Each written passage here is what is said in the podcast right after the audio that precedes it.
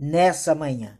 Então, nessa manhã, nossa finalidade é editar a nossa vida através da palavra decisão. E decisão, pela própria raiz da palavra, ela significa cortar e cortar agora. Quando a gente fala no cortar e no cortar agora, nós estamos falando de um ano muito decisivo. Ontem eu falava no Instagram sobre o momento desse ano decisivo, a minha preocupação com esse ano e a minha preocupação com a maioria das pessoas que eu conheci que não se prepararam para 2022. Não entenderam as viradas de chave desde 2019. Ou não entenderam, ou procrastinaram, ou não esperavam que realmente essas viradas de chave fossem ser longas, fossem dar continuidade a um novo momento, dar uma visão é, de um novo e não saíram do tiroteio. É tempo de sair do tiroteio. É tempo de comportamento de leão e não de foca. A maioria ainda estão nessa análise errônea, ainda estão por causa do outro, por causa daquilo e sem entender os alertas. O primeiro alerta de hoje: o que eu posso? Como eu faço? E onde eu devo ir? Tomada de decisão envolve essas três perguntas: o que posso, como faço e onde vou. Se você souber entender isso, você muda pelo simples motivo de ter um propósito. Nós estamos batendo esse ano, até a metade do ano, no propósito. Da metade do ano para frente, não existe mais propósito. É a execução dele. Porque se não conseguiu executar desde o primeiro mês, não vai conseguir executar na questão de quatro, cinco meses. Então, esse comportamento de leão é uma análise. Nós temos que ter opções para tomar decisão. E não a decisão mais cômoda ou cultivar é, de qualquer forma. Nós temos que ter disciplina e nos livrar de todas as alternativas e atividades que você pensou que eram boas. Eu pensei que isso era bom. Eu pensei que esse era o caminho. Eu pensei que era esse o grupo. Eu pensei que poderia falar assim. Eu pensei, eu pensei, e você esquece algo excelente. Todas as vezes que a gente não consegue entender a tomada de decisão, você deixa pela caminhada a, o melhor, o excelente. E no final das contas, todo mundo tem cortes. E os cortes têm que te produzir alegria. E é na hora, não pode deixar para depois. Não pode deixar para o mês seguinte. O mês já se findou. Então, eu sempre falo que escrever é humano. Agora, a edição é divina. É o divino em você. É o seu racional. Quando a gente começa a entender que tomada de decisão é condensar, aí nós voltamos na pedra de mármore. Sabe? Se você começar a condensar, você começa a escrever a história aonde o autor é você. Você tem que compreender o sentido do que você está fazendo. Essa é a grande arte da vida. A grande arte da vida é você ter a sua atividade aonde você vai somar. Você corta para somar. Você corta para multiplicar. Você corta para que essa atividade ela seja o necessário para você subir ao pódio. E às vezes nós temos que ser impiedosos. Quando você começa a buscar a sua cena, quando você começa a buscar a sua rota, você vai ter que ser impiedoso com aquilo que não lhe serve. Aquilo que você vai ter que jogar fora. Aquilo que você vai ter que empregar a palavra correta, a palavra certa, o tempo certo, o modo certo, na edição certa. E nós temos que ser claros. Nós temos que ser concisos. O que, que significa condensar? Significa permitir mais com menos. Significa fazer mais com menos. mas com menos tempo, mas com mais alegria, com mais decisão e menos troca com o inútil. Quantas vezes você está no projeto e está trocando com o inútil? Quantas vezes você está ali e não está entendendo que seu projeto é uma caixinha de joias e que ali dentro daquela caixa de joias tem o seu mais precioso, tem o seu exemplo. É uma projeção de, uma, de um filme na tela que só você sabe. Só você conhece o enredo do filme. Só você sabe o começo, o meio e o fim e a finalidade dele. Para que, que serve uma tela de projeção? Ela vai abrigar justamente o melhor para aquelas pessoas que estão adiante dela.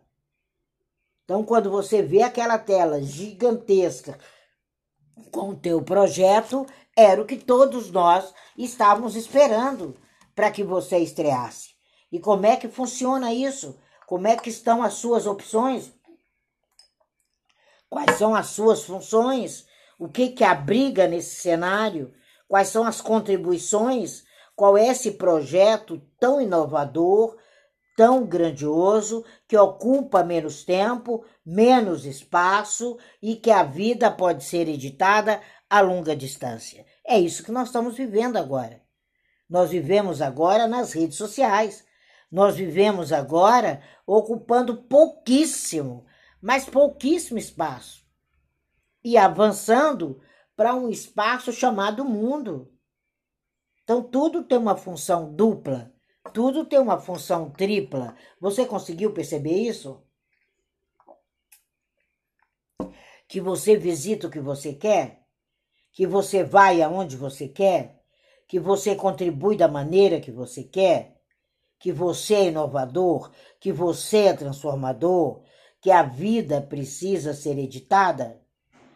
Então, quando a gente entende que condensar, que realmente a tomada de decisão significa a mesma atividade em menos tempo, com menos desperdício, aí aquela palavra proporção de acordo com as ideias, de acordo com o metro quadrado, de acordo com o esforço, é o seu resultado. Então você tem que aplicar o princípio da condensação. Você precisa mudar a proporção das atividades. Você precisa eliminar dessas atividades tudo aquilo sem sentido. Tudo aquilo que substitui o seu tempo, aquela conversa que não te acrescenta nada. Ontem eu falava com uma amiga, eu falei, que perca de tempo, o que, você poderia estar fazendo enquanto você estava falando com essa pessoa? E ela, naquele momento, ela ainda não entendeu. Ela disse: Não, mas às vezes eu estou limpando isso. Eu falei: Não, você não está focada nem na limpeza, nem nessa conversa que não te serve. Aí você não se dedica, poderia sair muito mais rápido, com muito mais é, maestria, com muito mais alegria. Como é que é uma conversa que não contribui em nada e você vai ter alegria na atividade que você está fazendo ao mesmo tempo? É lógico que não. Então, nós temos que substituir tudo isso por coisas mais relevantes. Nós estamos vivendo um tempo de resultados relevantes. Nós estamos vivendo um tempo de cortes. Nós estamos vivendo um tempo aonde você não pode mais ter medo da famigerada demissão, daquela coisa rotineira, daquela reuniãozinha semanal, daquela perguntinha sem resposta, daquele, daquela pessoa que é uma estrela, que pensa ser uma estrela e não chegou a nem estar no céu do seu projeto. Eu sempre digo, atire na lua, que com certeza um cometa de Harley cai no teu colo. Então, quando você condensa isso e você começa a minimizar isso, você transforma duas horas em dez minutos. Você começa a investir. Você tem tempo para fazer o que é importante. Decisão é isso. Por isso que o cis, que está aí no meio dessa palavra, que é a raiz latina dessa palavra, ela condensa nisso. De Yuan. Então, quando você começa essa condensação, quando você começa a entender isso, você faz o papel de editor. O que, que o editor faz? Ele corrige. Ele não apenas corta e condensa. Ele corta, ele condensa e ele corrige. Há uma mudança, mesmo que seja pequena, pode ser um errinho gramatical ou uma complexa e grandiosa falha do seu argumento. E ele precisa ter uma noção clara do seu propósito, do propósito da sua obra, do que você está editando. Ontem eu conversava com um profissional que viu o meu trabalho e achou bastante interessante e queria já já me mandou imediatamente, ele viu uma única aparição, mandou imediatamente um projeto Tina Cohen. E eu deixei o projeto ali. Eu falei, não tem condição, é. Ele não conhece o projeto Tina Cohen. E mandei para ele uma sucessão de coisas. E no final do dia ele não tinha aberto nada. E ele veio dar sugestões. Eu falei, como é que você vende o que você não conhece? Eu falei, não estou entendendo. Deve ser um dos motivos que você está nessa corrida sem fim como você vende o que você não conhece. Como você coloca um propósito sem a, o, o mínimo esforço. E ele foi se encurralando ali. E eu disse: se é assim que você trata um projeto, meu amigo, esse projeto não lhe é interessante. Talvez ele seja muito pequeno para sua grandiosidade. E essa era a realidade. E ali ele falou: Olha, você me desculpa, realmente foi uma falha de percurso. Eu falei: Não, foi uma emoção de percurso. E não se vende emoção, se vende realidade. Eu falei: Há uma edição nessa história. E pelas perguntas que você me fez e pelo projeto que você mandou, esse projeto já é um projeto modelo que você manda para qualquer um. Então, quando você começa a entender isso, no final da noite, ficamos muito mais amigos do que eu esperava, né? Porque eu tive que ser forte e ali ele entendeu. Eu falei, amigo, sucesso é decisão. Sucesso é decisão. Então, quando você começa a entender isso, quando você começa a entender o seu projeto, você se torna no Spielberg. É você ele. É você o Khan o Michael Kahn, é você o diretor. Steve Spielberg, ele era capaz de verbalizar em questão de segundos tudo aquilo que ele iria colocar enquanto profissional. Então essa sua vida parecida com vida pessoal ou profissional precisa de correções. Quando a gente começa a corrigir o nosso próprio projeto, corrigir o nosso próprio rumo, aí você vai interagindo e sabe, não, agora daqui para frente é esse canal aqui que eu vou atacar. É aqui que está o fluxo desse trabalho. É aqui que está o rumo, a minha rota, o meu propósito central.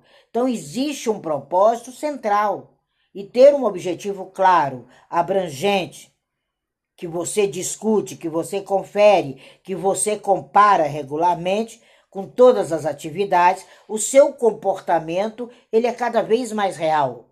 O seu projeto ele é a extensão da sua mão, ele é a extensão da sua mente, ele passa a ser você.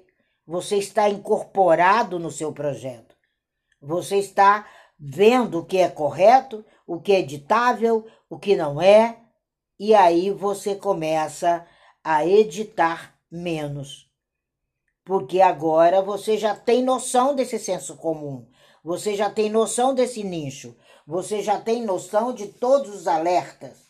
Você olha com maturidade primeiro e com naturalidade, você inspira, você convence, você é o dono do seu propósito. Então, talvez isso pareça até contradizer quando eu falo que você vai editar menos. Porque os, os grandes editores, eles não têm necessidade de sair mudando tudo, não. Eles sabem que às vezes ter disciplina para deixar algumas coisas exatamente como estão é a melhor maneira do que começar a usar uma capacidade de avaliação editorial que ele tem e perder o aspecto central daquilo que é o ofício dele enquanto editor. Eu sempre falo que ser editor é uma arte invisível. É como o melhor cirurgião. Não é porque ele fez uma incisão que ele foi invasivo. Aquela incisão, ela tem que ser necessária e tem que ser daquele tamanho preciso.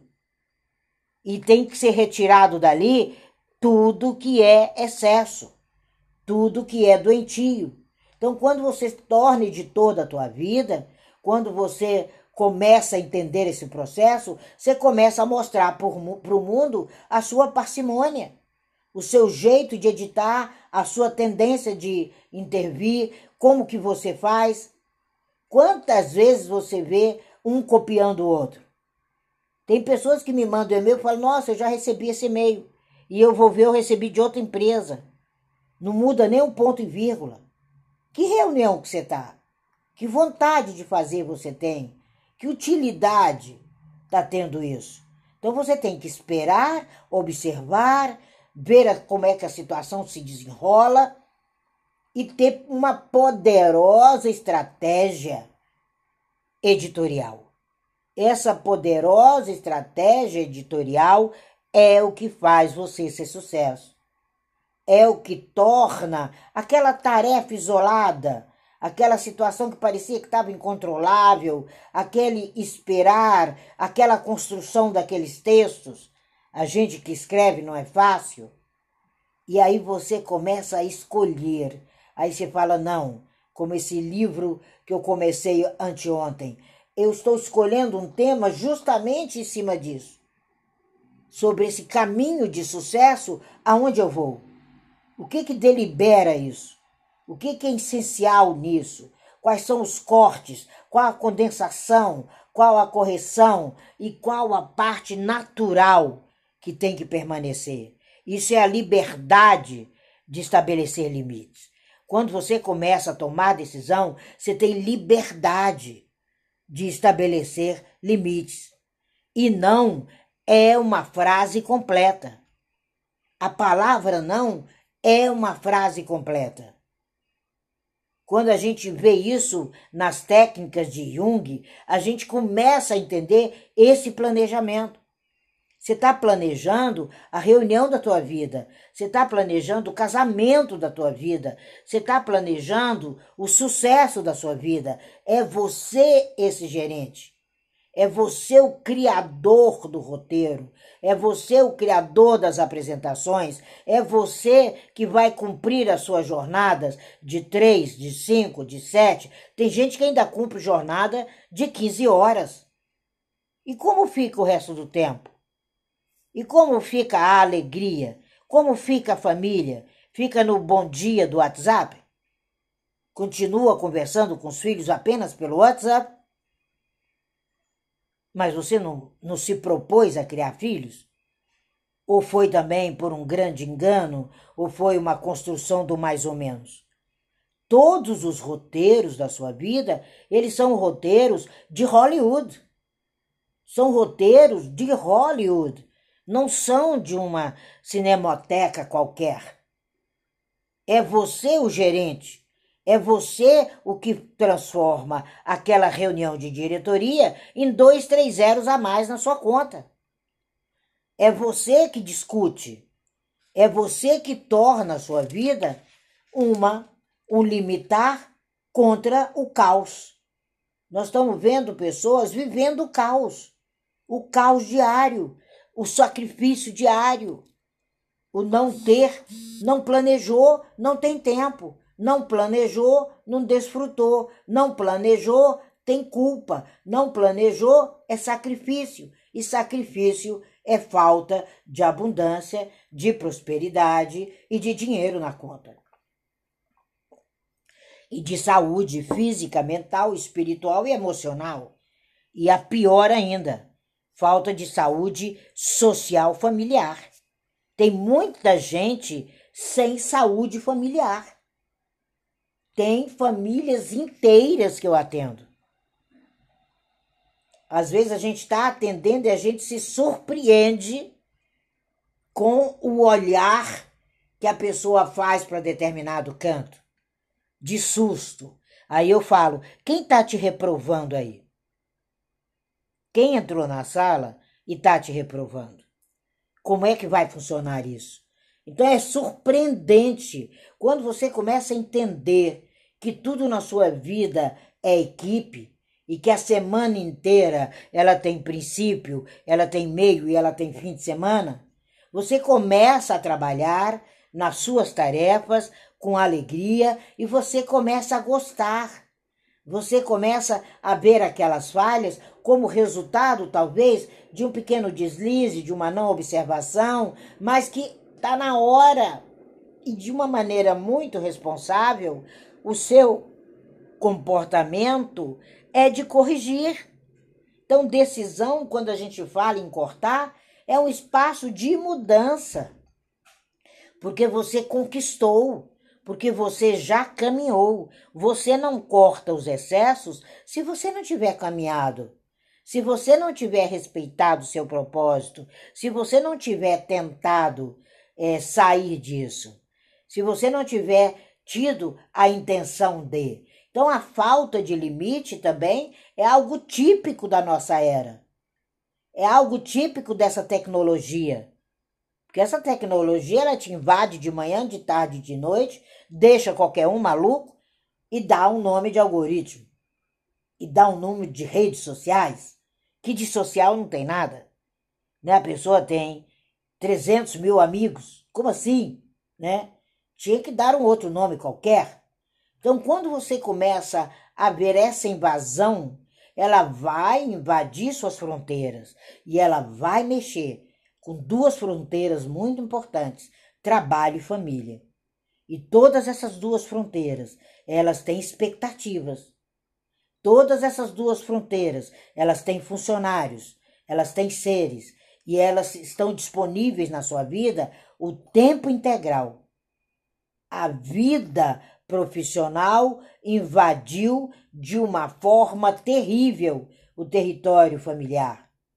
E essa administração, que quem não leu o Dilema da Inovação deveria ler, vai entender como é que a gente faz essa consultoria interna.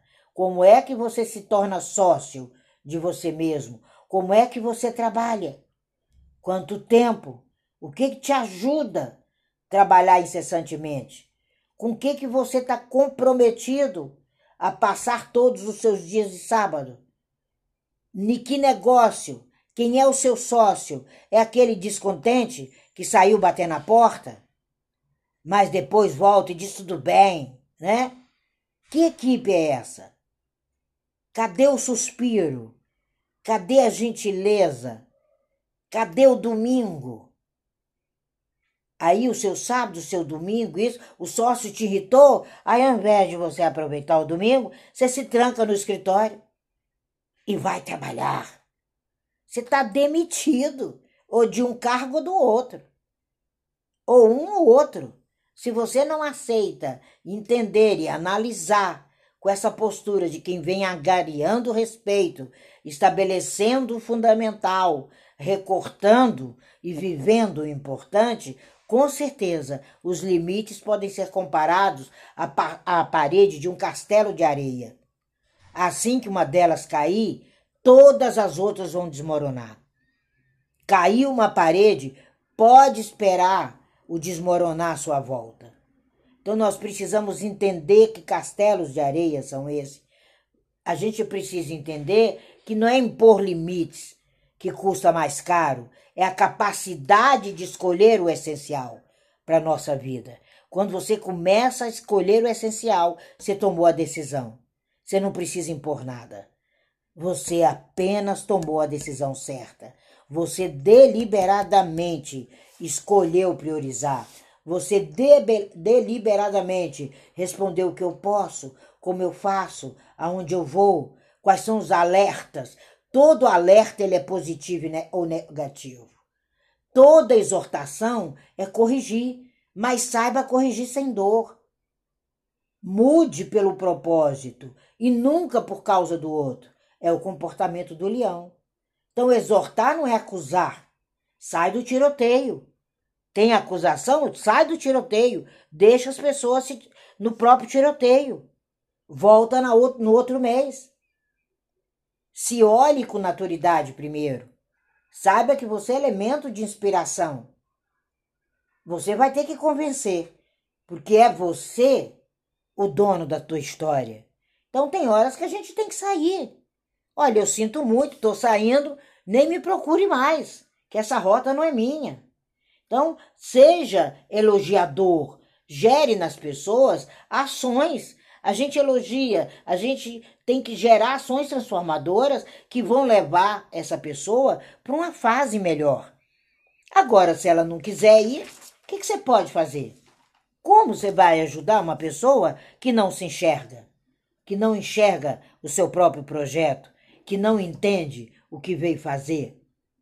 E a gente, nesse processo todo de decisão, tem que tomar um cuidado tremendo em não ser mal interpretado.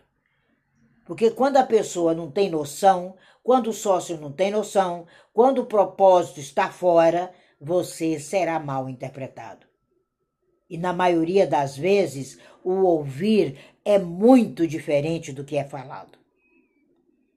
Você está falando, a pessoa não respira. Ela está falando em cima. Ela finge que está ouvindo. Ela foge. Ela passa semanas.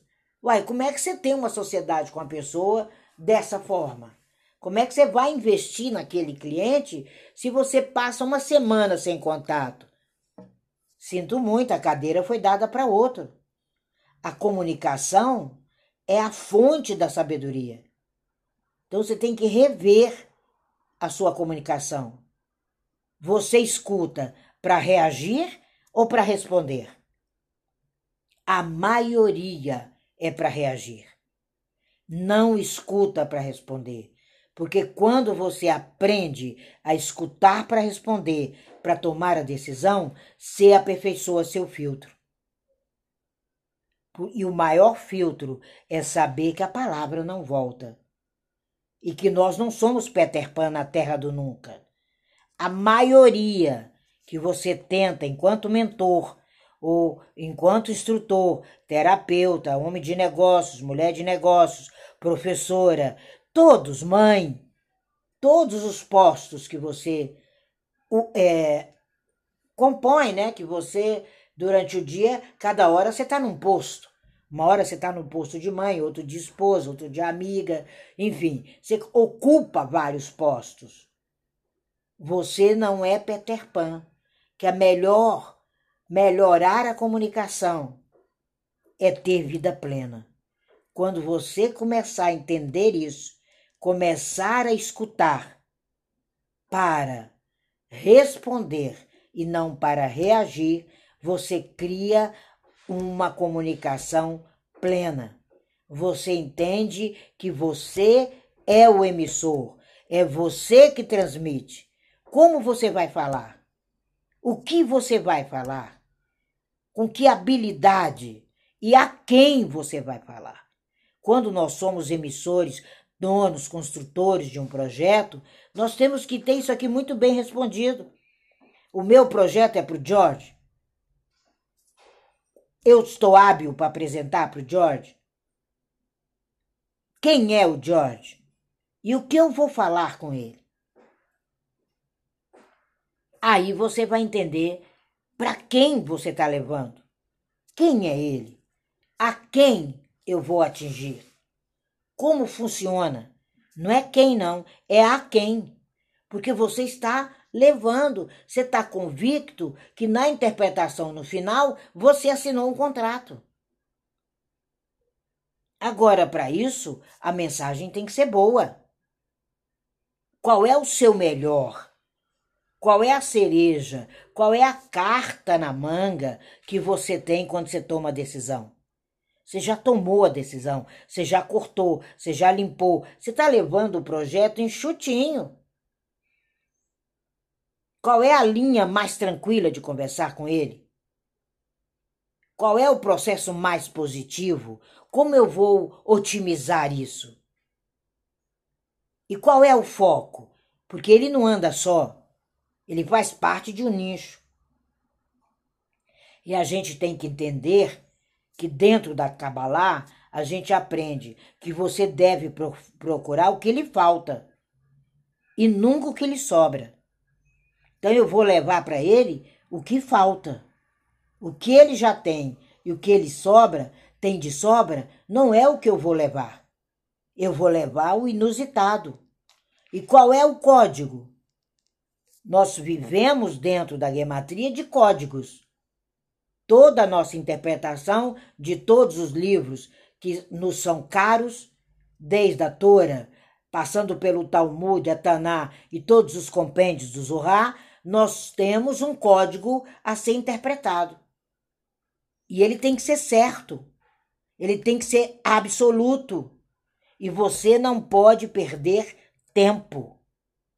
Não dá para perder tempo. Quando você começa a entender esse contexto, tem que ser no tempo certo. E você tem que estar tá muito, mas muito tranquilo do que você está oferecendo. Foi um ano batendo na tecla do Clubhouse. Um ano. Contando para as pessoas que é um povo monoteísta. Contando para as pessoas que há seis mil anos eles ainda não viraram a casaca. E 99,9% dos que estiveram por aqui, passaram por aqui, que ontem eu recebi, né, um relatório, não sei se os que têm clube receberam, eu fiquei impressionada com a quantidade de pessoas que passou nesse clubhouse aqui, na minha sala. E eu falei, puxa vida, todo esse pessoal ainda acreditava que era feitiçaria judaica. Por causa do quê? Do contexto inserido do pai Google. Depois do pai Google, ninguém precisou mais de faculdade. Ninguém precisou de um bom livro, de um bom, de um bom dicionário. Pai Google resolve. E pai Google está sendo padrasto de todo mundo, bilhardário e formando uma população limitada, que eu nem posso dizer a palavra aqui que alguém pode se ofender. Mas se você ainda pesquisa só no pai Google, você está cada vez mais limitado que a palavra era outra. E você tem que estar tranquilo. Você tem que ir no tempo certo. Qual é o contexto que esse camarada é inserido? Quais são as funções dele naquela empresa? É uma função de destaque, porque você não vai apresentar para o subalterno, porque o seu projeto é top de linha. O que você leva no bolso, ninguém tem. Aí você tem que ver como ele está inserido ali? Qual o melhor horário? É no final do dia? Será que no final do dia ele já não está aguentando nem falar com a mãe dele? Será que no amanhecer não seria mais fácil essa reunião? Ou essa reunião num local neutro, que nem é dele nem minha, e ofereço para ele um belo café da manhã ou um, um belo almoço? Porque é você que está conquistando. Ele vai comprar tudo que você oferecer. Mas essa lei do contexto é muito importante. E coordenar. Para a gente tomar decisão, tem que ter uma coordenação entre a fala e o pensamento. Tem pessoas que falam coisas que eu, eu falo, essa fala não é dela, ela roubou de alguém, que ela está no mundo da lua. Então existem coisas que o diálogo também não resolve. E você tem que descobrir qual será a solução. E qual é a real. E que canal. Por onde você fala com os que você ama? Por onde? É pelo WhatsApp? Quando você chegar em casa, manda, ó, apaga essa mensagem que eu te mandei aí do beijo e vem cá, que eu vou lhe dar o beijo. Você ainda está nessa comunicação de rede social? Por onde você faz negócios? Por onde você cria filhos? Por onde? Pelas redes sociais? Tá cheia de ruído. E os ruídos, eles não fazem parte do seu sucesso. E fazem um barulhão danado. Decisão não passa por ruído. E o silêncio é pior ainda. Quando você está falando do seu projeto, o cara está fazendo caras e bocas. Aí você não sabe se ele está olhando para você dizendo: Nossa, esse chato ainda está falando. Por quê? Porque você não compreendeu o verbo real. Então nós precisamos ter uma pauta. Você está usando a pauta correta? É o maior desafio para o sucesso. É a pauta. E o verbo, ele tem que ser real. Ele é sentimento, ele é verdadeiro, ele é simultâneo, ele é alegria, ele é felicidade. Então, vamos deixar de besteira, vamos viver inteiros, vamos nos divertir. Aproveita e viva. Aproveita e viva. Aproveita e estreia. Sabe, outro dia eu conversava com uma amiga, ela estava me contando de uma doença. Eu falei você já conversou com a doença? Você já perguntou para ela?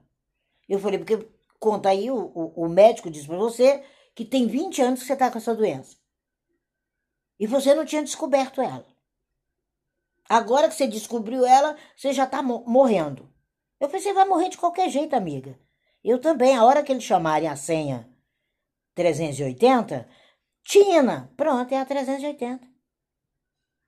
Aí ela ficou olhando, eu falei, vamos ser um pouquinho mais práticas? Foram 20 anos sem ela te incomodar. Aí fala com ela, ó, vamos renovar o contrato de vida mais 20? Dá para você renovar o seu contrato de vida? E combinar com essa doença aí, que o médico disse para você que agora que você descobriu, você nunca tinha descoberto ela. Agora, em 15 dias, ela virou a cereja do seu bolo.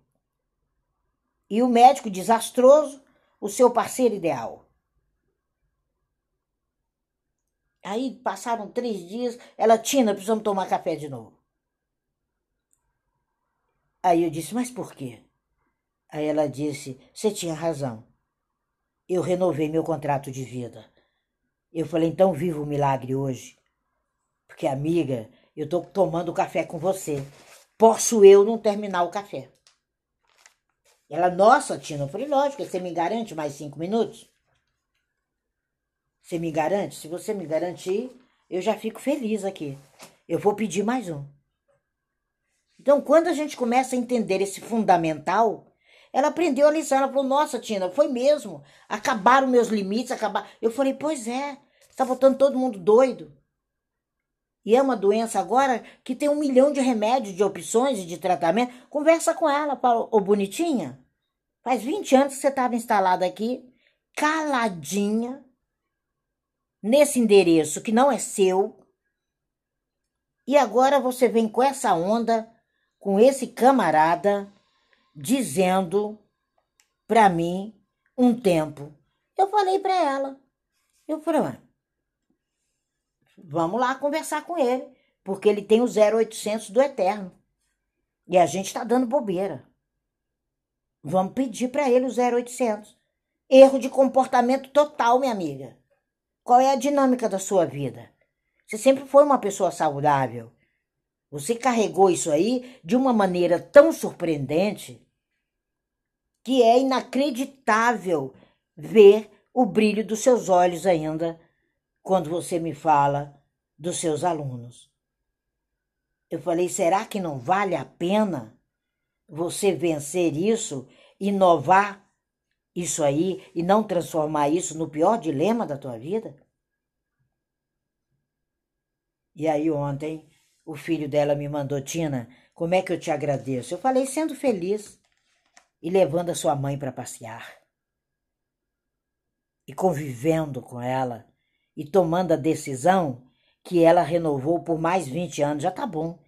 que até eu brinquei, ela é muito chata. 20 anos vai ser difícil a gente aguentar mais 20 anos. E demos boas risadas. Então, quando você começa a entender que tudo está aberto, que o limite é comparado a essas paredes de um castelo de areia, você não desconstrói mais o seu sucesso. Você não deixa nenhum problema roubar você de você mesmo roubar você do seu eu, da sua capacidade. Sabe? Tem um outro livro maravilhoso, Limites, do Harry, maravilhoso, que ele sempre falava: o problema é deles, não é seu. A dificuldade é deles, sabe? Não abuse de dificuldade. Guarda. Não deixa ninguém roubar o compromisso, de felicidade, de propósito que você tem, que é só seu. Essa é a forma, essa é a visão da decisão. Essa é a decisão que corta, que corta ontem. Nós estamos em 2022, ano preciso, ano tremendo, ano diferente, ano alegre, ano onde você já entrou, eu tenho certeza, com tudo, com tudo programado. Se não, não programou, tem problema não, dá tempo de você estabelecer, porque você tem conteúdo. Não deixe ninguém roubar de você essa pessoa proativa que você é, essa pessoa que começa a liberar o que há de melhor por onde passa. O esforço é seu. Dá uma paradinha e entenda tudo que você já construiu até agora todos os compromissos insondáveis que você teve e que você deu o máximo e que aquela meta foi realmente não era um limite e ela foi alcançada. Consultaram você e você não deu um jeitinho quando seu filho precisou que você ensinasse ele, ou sua filha, ou sua irmã, ou sua sobrinha. Não, você planejou ali, gastou a energia necessária e hoje esse menino avançou. E hoje ele olha para você e fala: Nossa, virou um homem. Eu às vezes encontro filhos de alunos meus que eu falo assim: Nossa, gente. Aí é que eu paro e penso: Eu já tenho uma certa idade. Olha o tamanho desse moleque. Eu falei: Esse menino eu carreguei no braço enquanto conversava e tentava o pai administrar um problema do casal. Aí, quantas pessoas compartilham comigo? Sabe aquela conversa, Tiana? Olha aqui, a família continua inteira. Eu falo, uau, né? Então, esse planejamento, esse compartilhar, sabe? Imagina um vizinho seu que nunca rega o gramado. Mas quando você irriga o sistema, liga o sistema de irrigação, que a água cai um pouquinho, né, no gramado dele, ele olha para você e aquele pedacinho da grama dele que estava seca, quase morta, começa a ficar verde igual a tua. Então vai lá e rega. Rega o quintal dele. Você pode mudar uma vida.